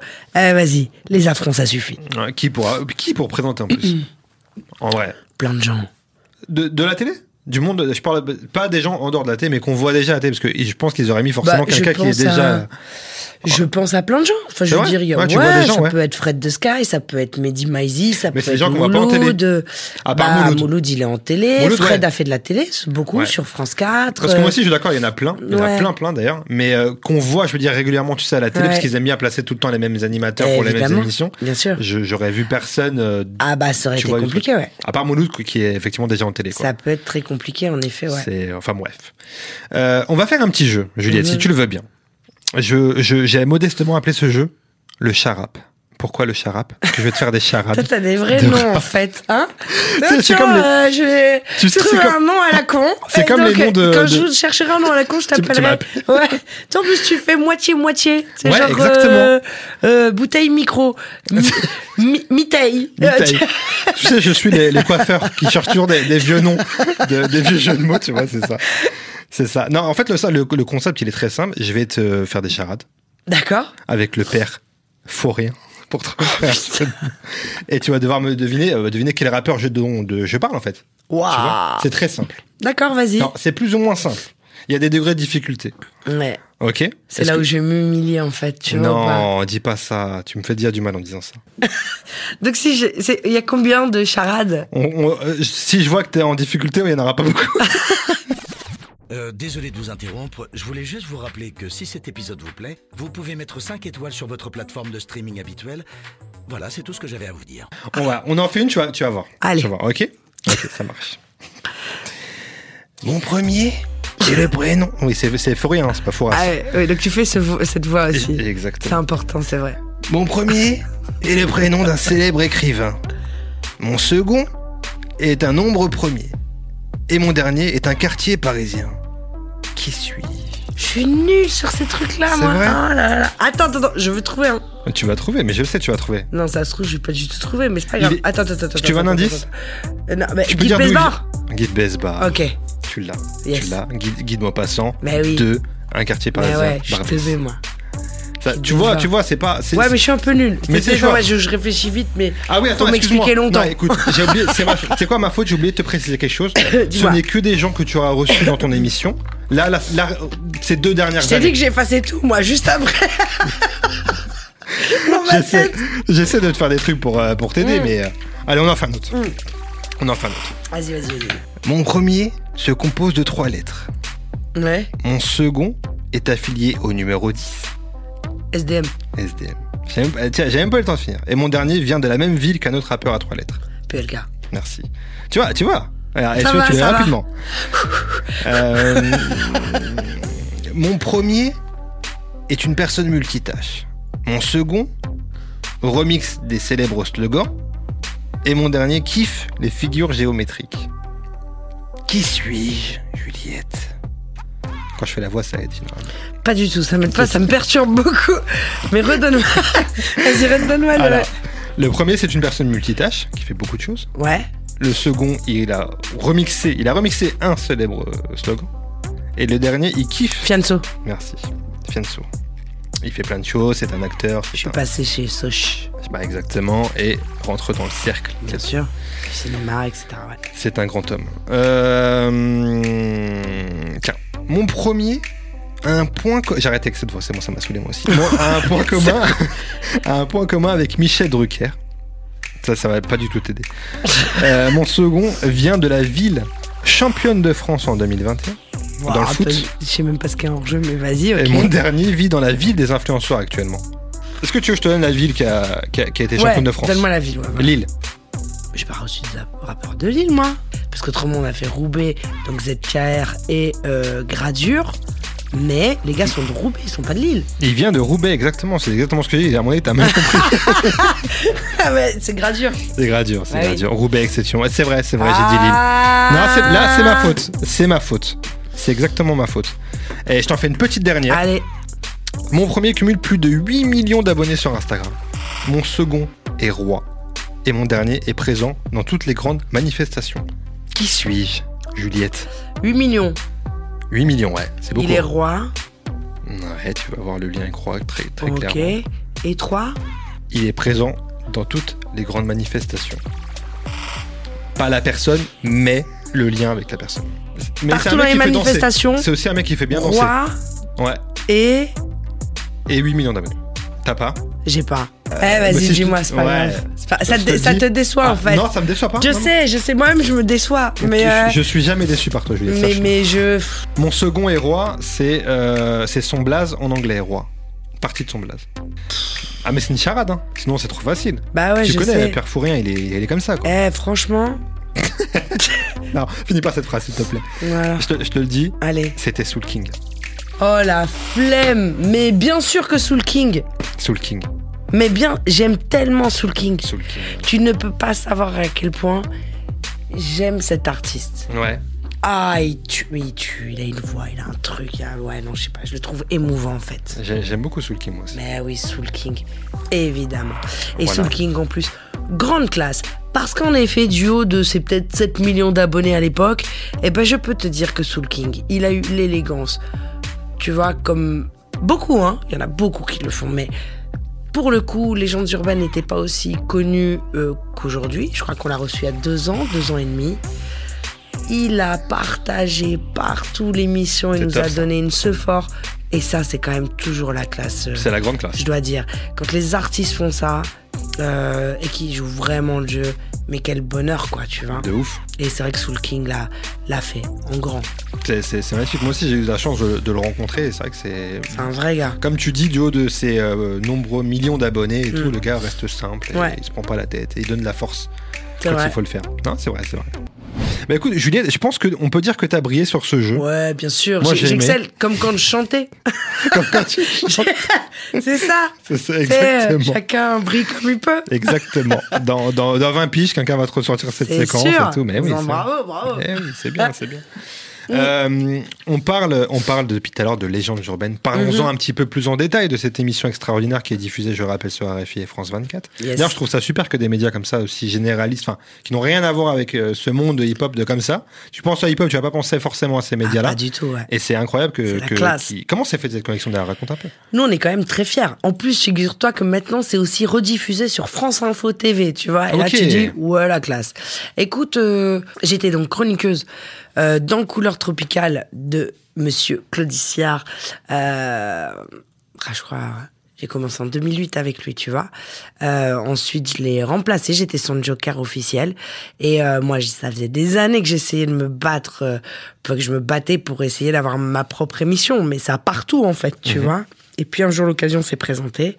On a fait un premier test sur RFI euh, pendant l'été, où justement j'ai reçu Dossé, euh, entre autres.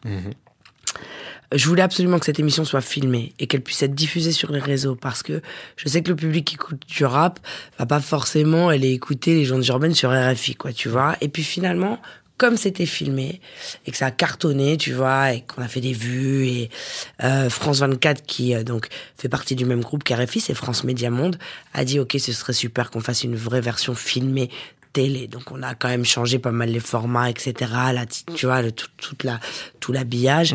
Et c'est devenu euh, une émission de télé. Donc on fait l'intégralité sur YouTube. Donc euh, à peu près une heure, une heure dix d'émission.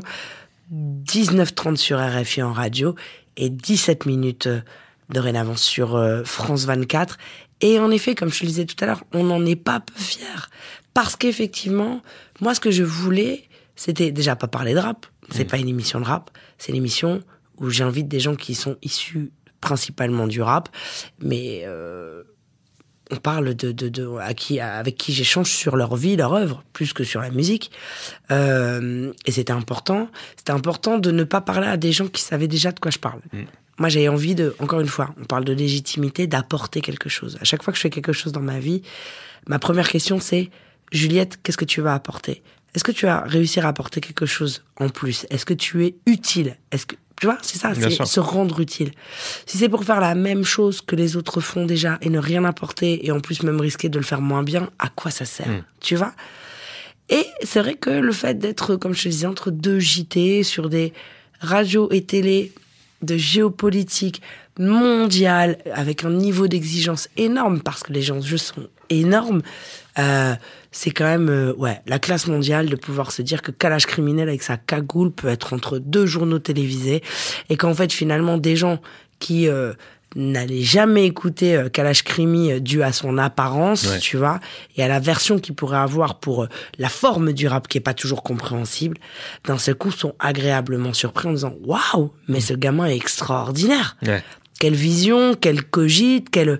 Et là, tu dis, ouais, c'est chouette. Et en même temps, les gens du rap, qui connaissent le rap et qui voient leurs artistes s'exprimer autrement, aller sur d'autres terrains, ils sont souvent hyper fiers de les voir aussi euh, euh, parler d'autres choses. Et tu vois, le bon exemple, c'est par exemple Codes, Ouais.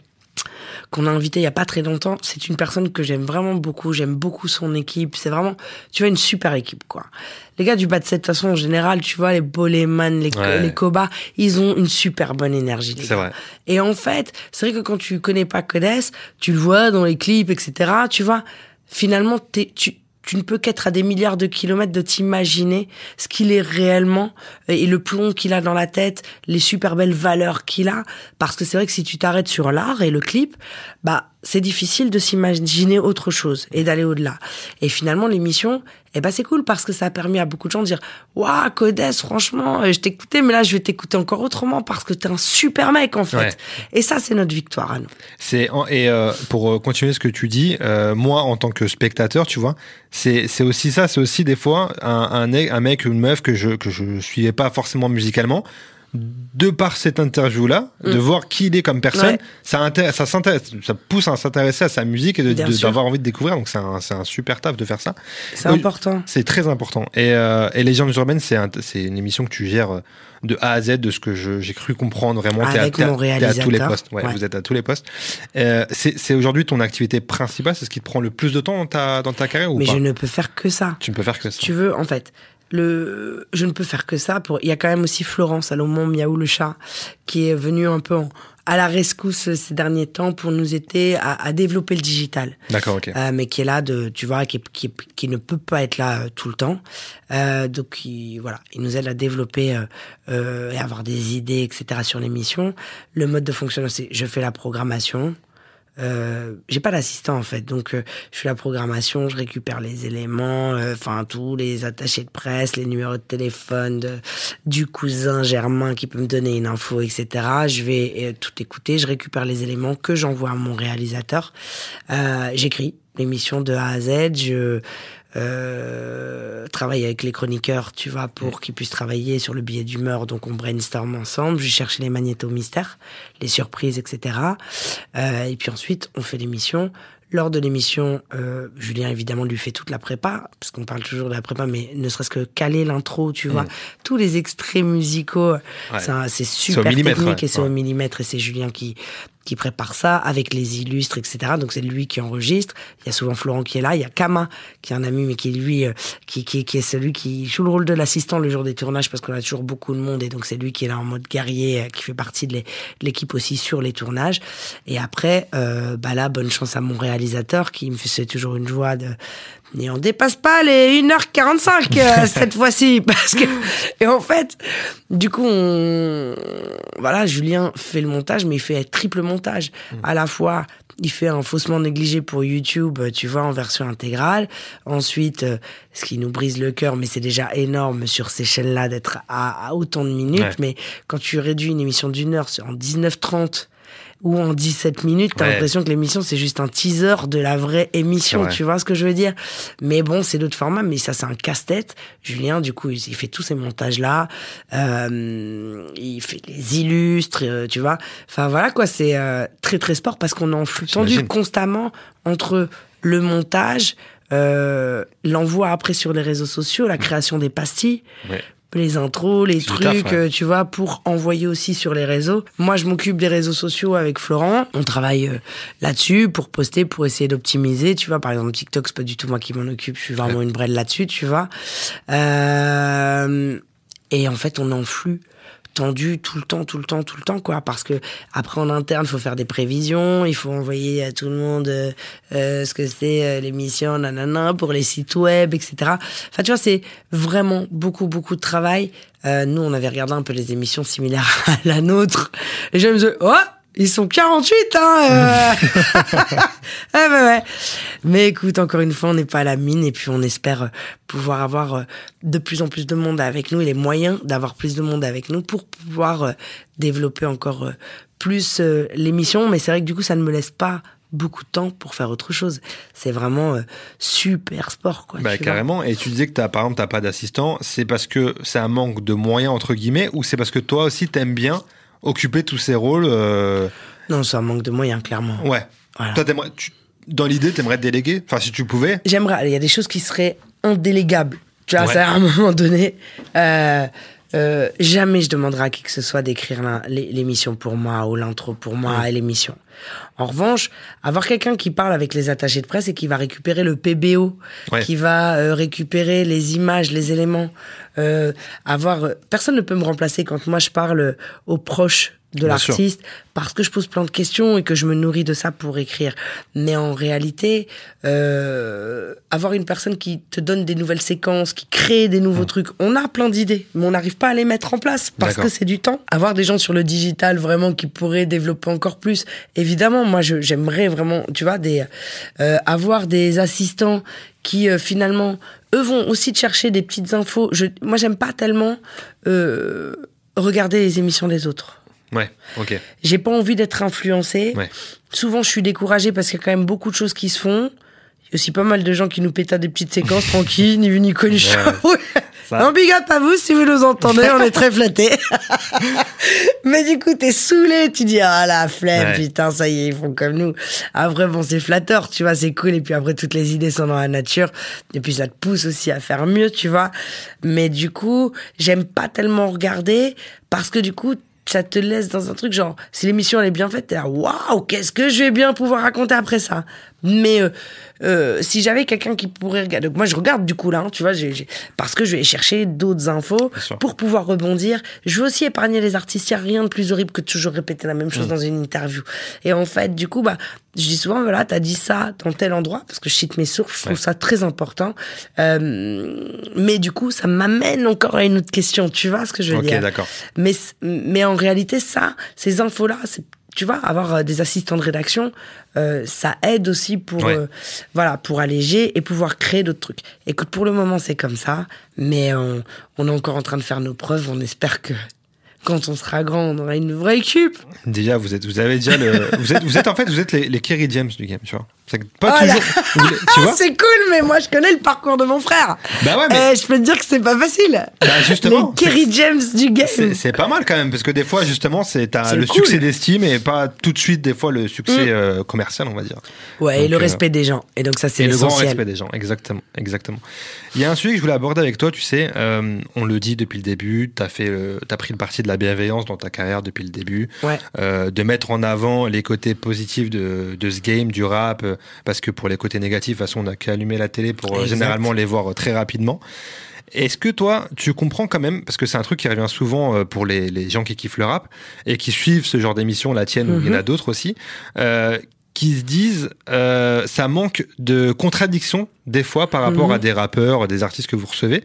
Est-ce que toi tu l'entends cet argument? Est-ce que tu peux le comprendre, même si des fois c'est pas des gens euh, tu sais, qui veulent te tirer dessus, c'est juste des gens qui se disent ah bah ça aurait été bien que je pense à un mec comme Yerim Sar qui est Mhm. euh, qui est chroniqueur euh, dans certaines émissions qui a chez déjà Move fait des chroniques dans Légendes urbaines. C'est Voilà. un copain, Yerim. Tu sais, nous, on est potes hein, à peu près avec tout le monde, en Ouais, fait. j'imagine, j'imagine. Et Yerim Sar a ce truc de euh, dire Mhm. ce qu'il pense, que ça soit euh, Ouais. bien, pas bien, et tu vois. Et, et je pense que les gens l'aiment aussi pour ça, parce Mhm. qu'il a ce franc parler.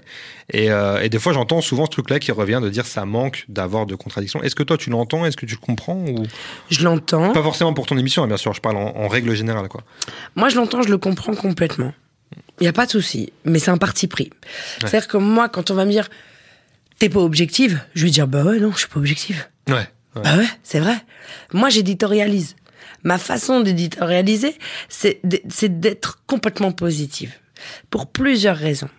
La première, parce que euh, je suis pas très inquiète pour les gens qui vont charger les trolls ou les journalistes, parce que c'est pas forcément troll, mais pour les personnes qui vont rentrer dans la contradiction, je suis pas très inquiète en fait, parce que de toute façon, dès qu'il y a un petit truc pour titiller, il y a quand même toujours beaucoup de monde, tu vois.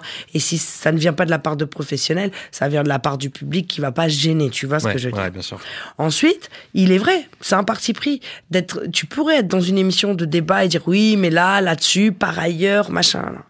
Sauf qu'en fait, ça, ça ne, ça, cette, cette euh, objectivité très journalistique, etc. elle ne m'intéresse pas dès lors que, enfin, déjà parce que moi ça m'intéresse pas, Ouais.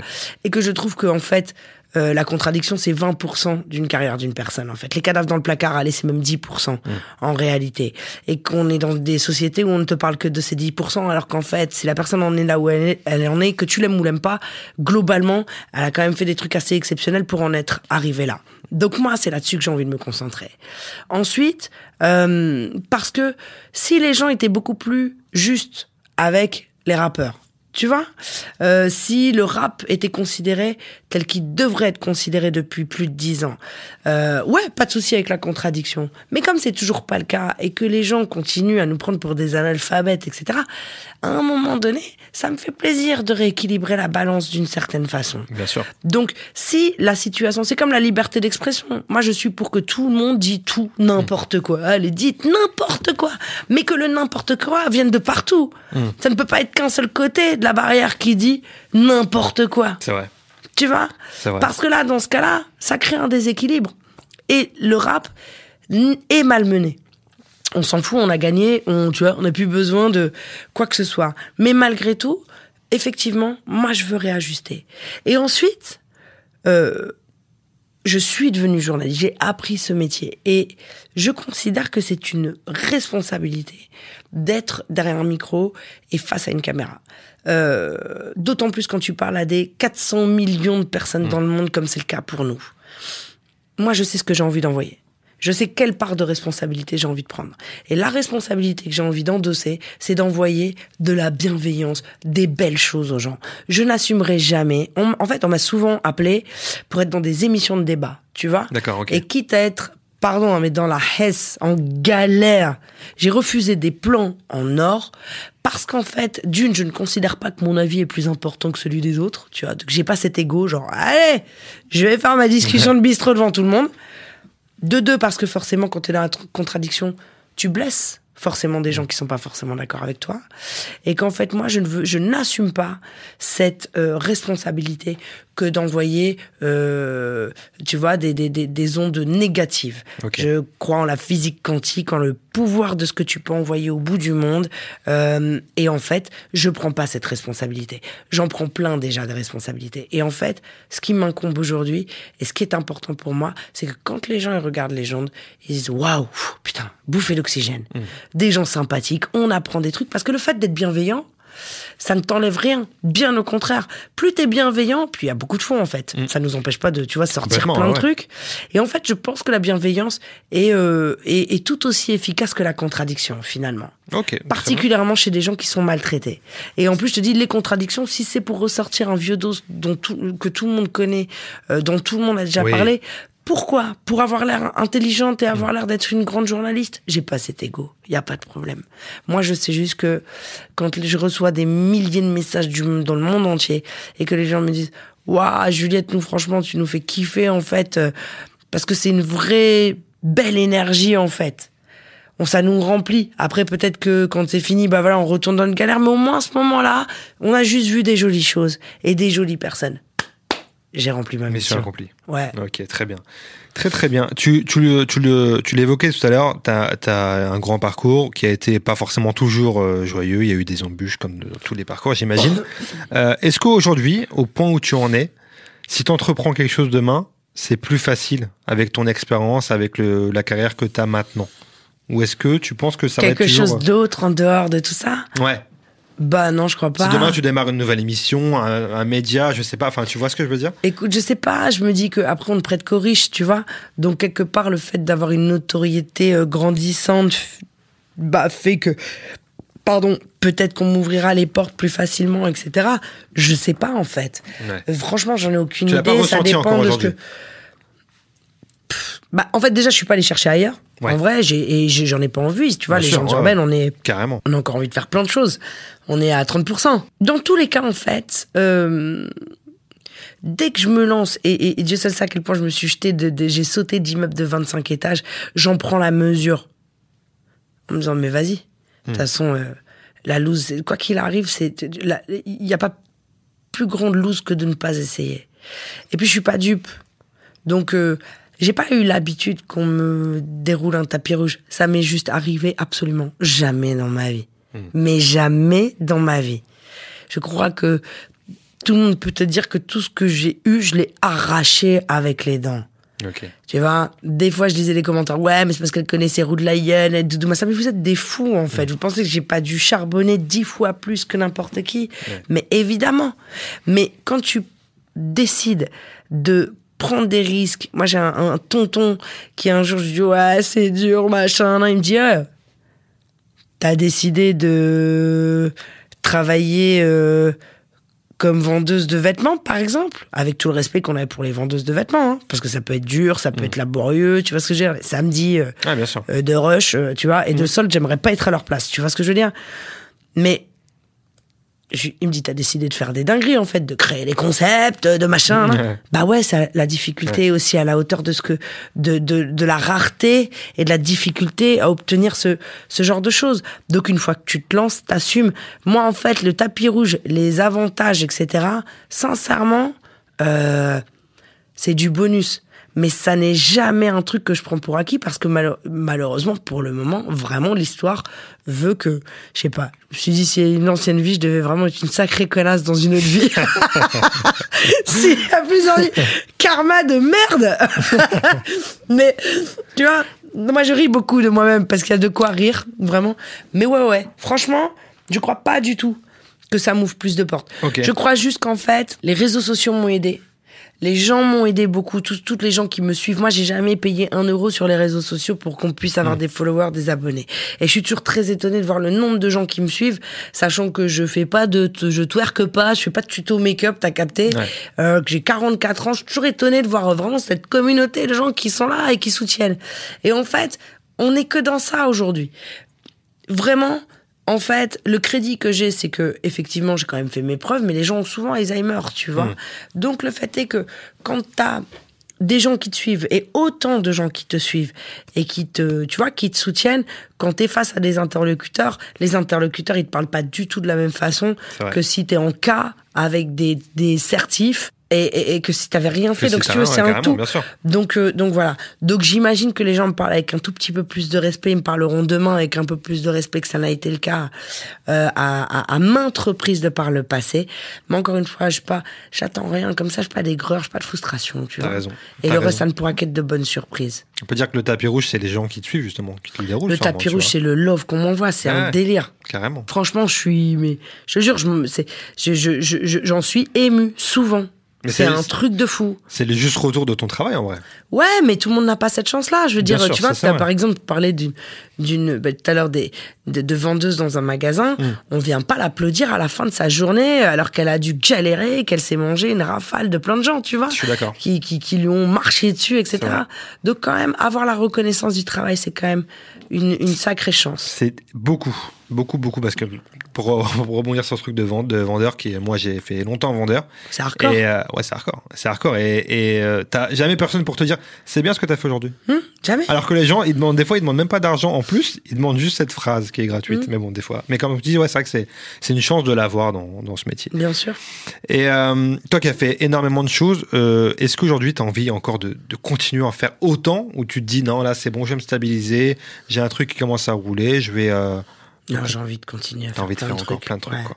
Ouais. Je dirais C'est pas parce toi, que je quoi. veux pas me porter la poisse, mais Bien sûr. je pense que la vie est faite pour être vécue, donc euh, je veux consolider parce que je, moi, je suis pas, je, je cours pas 18 chevaux, 18 trucs en même temps. Euh, les gens urbaines, c'est précieux. Mhm. Et on a vraiment beaucoup de chance. Je te dis, c'est inimaginable d'être diffusé à Dubaï, au Brésil, au Canada, en Côte d'Ivoire, euh, en Angleterre et tout ça en simultané. euh, Tu vois, t'es là, tu waouh, c'est quand même stylé de fou, tu vois. Donc en plus, on a encore plein de projets avec les gens urbaines.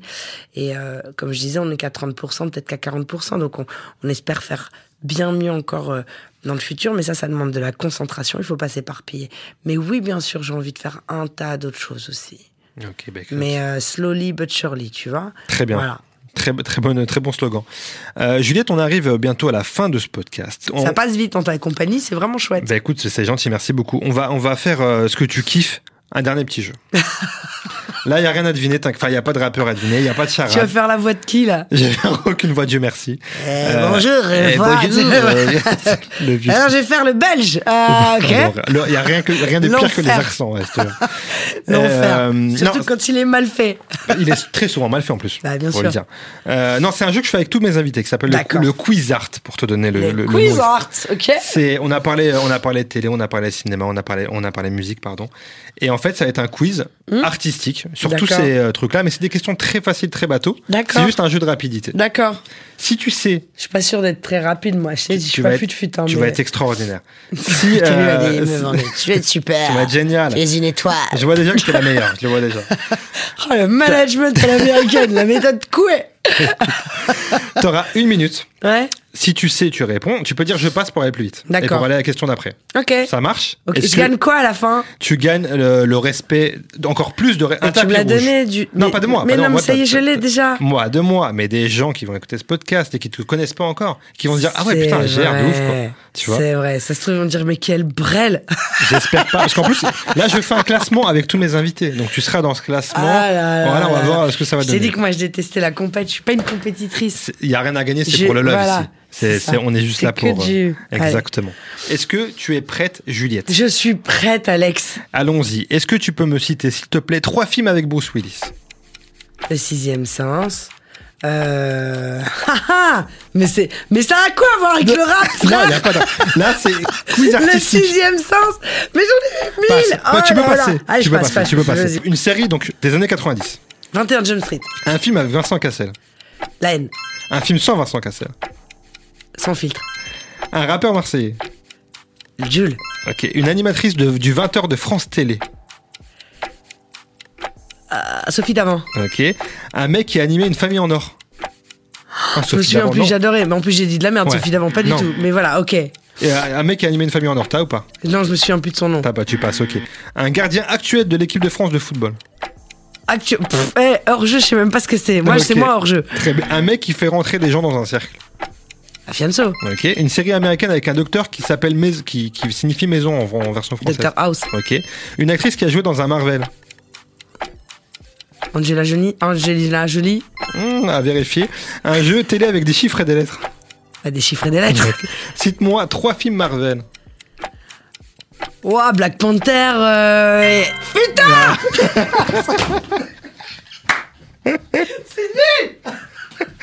Elle m'a dit qu'elle était très bonne parlante, on peut le constater maintenant. Bah, c'est pas grave. T'as- T'as sept J'ai bonnes quand réponses. même dit Sophie d'avant. Et moi, je t'ai quand C'est même dit oui. pourquoi j'ai dit ça Et toi, Ah, c'est- t'as dit Ah, OK. c'est- C'est clair, c'est horrible. Mais tu as 7 bonnes réponses. C'est pas mal. Les autres, ils sont à peu près à 11-12. Donc t'es pas. Je suis une brêle. T'es pas mal. T'es pas mal. T'es pas mal. Les autres, ils sont après. Bien, mais pas top. Exactement. T'es à 22, les autres sont à 22, 23. Mais euh, Ils sont à 107 les C'est cool. mais, euh, Non, écoute, c'est pas mal. Bravo pas mal. les autres. Félicitations. C'est pas mal. Si vous me voyez. C'est que du love en plus. On a dit, il y a pas de classement, il Ouais. y a pas, il y a rien à gagner, tu vois. Y a Tu à m'as quand même dit qu'ils étaient à beaucoup plus. Mais tranquille. Bon, ah, tout est relatif beaucoup plus. On est à quoi? Trois, trois C'est réponses vrai. de plus? C'est vrai. C'est rien, trois réponses. C'est vrai. Tu vois, ça joue à rien.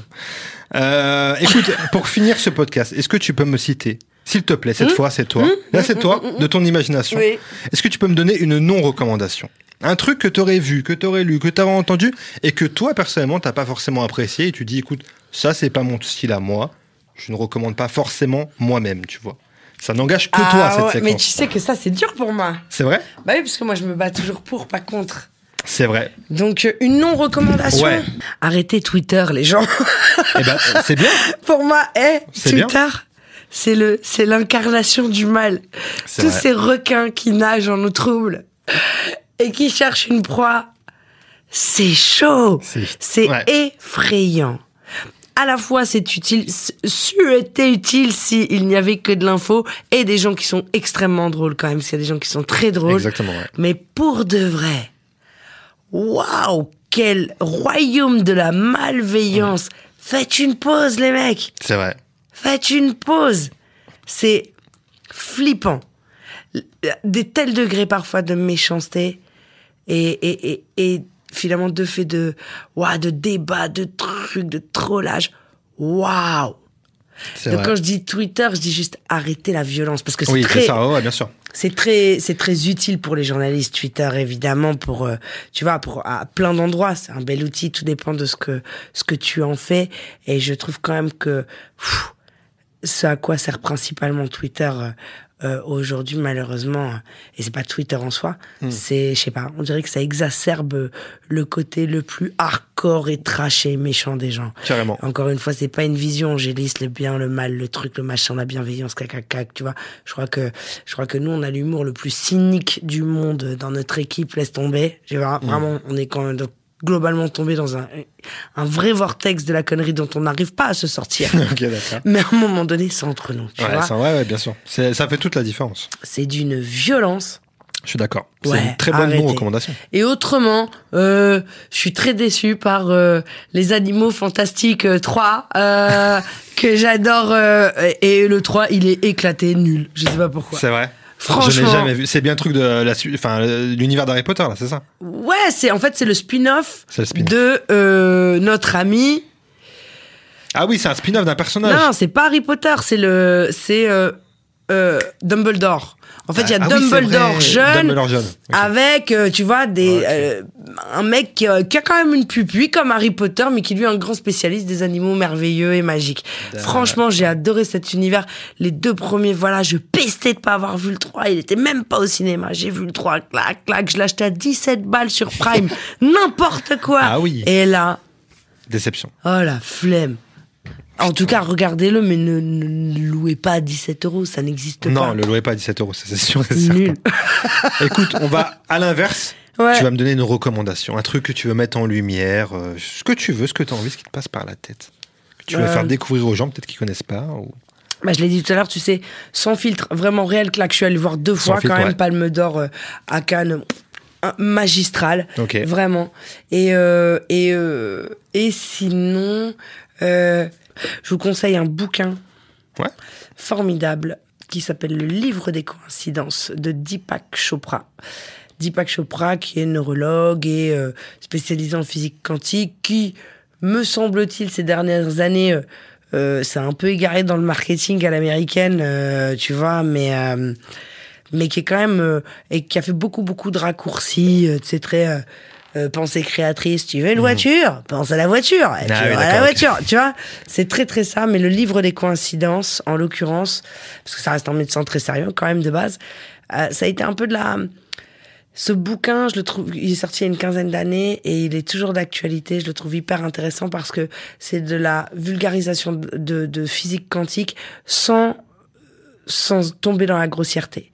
Et du coup, il t'explique pourquoi les connexions entre les gens, les transmissions de pensée et ce genre de choses. Mais tout ça, il va t'expliquer d'une façon assez euh, euh, quand même pointue, tu vois, euh, euh, en te parlant des cellules, etc., et de l'énergie et de l'antimatière, parce que de toute façon, la Wi-Fi existe, Mhm. mais ou le Wi-Fi, je ne sais pas. Le Ye- c'est un Yel. Yel, Personne ne sait si c'est une meuf ou un cum. Mais en tout cas, ça existe bien. On ne la voit pas. On ne le vrai. voit pas, le. Yel de la Wi-Fi. Et donc, tu vois, et c'est vrai qu'on est, on évolue dans des sociétés où constamment on te dit que ce qui existe, euh, tu vois, c'est c'est- c'est ce qui est visible, Mhm. alors qu'on sait très bien que euh, je te parle pas de fantômes, je te parle pas de tout ça, mais la pensée est une est aussi une énergie importante et euh, et ce bouquin est assez merveilleux, voilà. Eh ben, c'est une Donc je vous le conseille. Très bonne recommandation et c'est une parfaite transition pour cette dernière séquence parce que la littérature, j'en parle très rarement dans mon podcast parce que moi-même, je ne suis pas assez calé donc je veux pas euh, prétendre parler de ça. Mais surtout, ça me donne l'occasion de faire un cadeau à mon invité. Donc toi, Juliette, qui est juste là, Waouh, j'ai un cadeau. qui est un cadeau. Ouais. Prends-en de la graine, Julien. Tenez, madame. Là, je croise les doigts pour que tu n'aies pas déjà ce livre. Parce que je sens que tu l'as, tu vas me le dire. Tu vas me dire, bah oui, je l'ai. Réveille-toi. Bah non, Avec ces mots-là, tu vas me le dire. Exactement. mais non. Tu vas me dire, attends, j'ai envie de rejouer à ce jeu merveilleux que tu as inventé. Avec d'entrée de jeu, je l'ai pas. Ok. Ah, en plus j'en ai entendu parler de ce bouquin. peux nous dire ce que c'est? Magnifique. Au nom du rap, une œuvre collective imaginée par Elena Kopsidas, on prononce le ou Kopsida, que je sais pas si c'est As ou avec donc visiblement la participation d'Akhenaton, Rémi Joker, euh, Lino Giorgio, euh, enfin bon, plein de gens. Et donc, qu'est-ce donc Et donc, ils ont écrit des, donc des- ce bouquin? des textes inédits qui sont dans ce bouquin. Et il y a des illustrateurs qui ont illustré ce, ce texte juste, euh, juste en face. quoi. Il manque juste un truc. Je veux ma petite dédicace, moi. Ah oui, je vous conseille un truc, ça me revient. Ah, tu vois, je, vais. Tu vois Human, si vous ne l'avez pas vu, en plus, c'est disponible sur. euh, sur partout. YouTube, de Yann Arthus Bertrand. Oui, bien sûr. Human. Bien sûr. Allez voir ce documentaire, ce film documentaire. Ça va vous réconcilier avec deux, trois trucs. Très, Ouais, très bien. C'est bien de le dire. C'est bien de le dire. Magnifique. Merci Juliette d'avoir été euh, dans Frat Mais Pack. merci C'est un Alex. vrai kiff de te recevoir en tout cas. Bah écoute, je suis honorée. Je suis hyper ravie d'avoir brillé à travers tous ces blind tests et d'avoir montré l'étendue de ma culture générale. Écoutez, là où en tout cas elle brille, c'est dans Légendes urbaines, sur RFI, sur On France essaie. 24. On essaie. Allez voir cette émission qui est nécessaire, je vous le dis moi. C'est Ah. nécessaire. Et un big up à Julien Maguarou, mon Merci à Julien d'avoir été est là. Parce qu'on est chez RFI. Merci RFI de m'avoir accueilli. Yes. Merci Julien. Et c'est un peu Merci, ton réalisateur aujourd'hui, t'as C'est complètement mon réalisateur C'est aujourd'hui. quand même la classe. Carrément, carrément. C'est quand même la classe. C'est la grande classe. Je crois qu'il a peut-être divorcé là après, parce que je crois qu'on l'attendait. Tu crois que je ne vois plus derrière la caméra. Son je week-end, c'est peut-être ça va peut-être être moins classe. Mais... C'est vrai, c'est vrai. Merci Juliette en tout cas. Merci Alex, à très Ciao. bientôt. One love.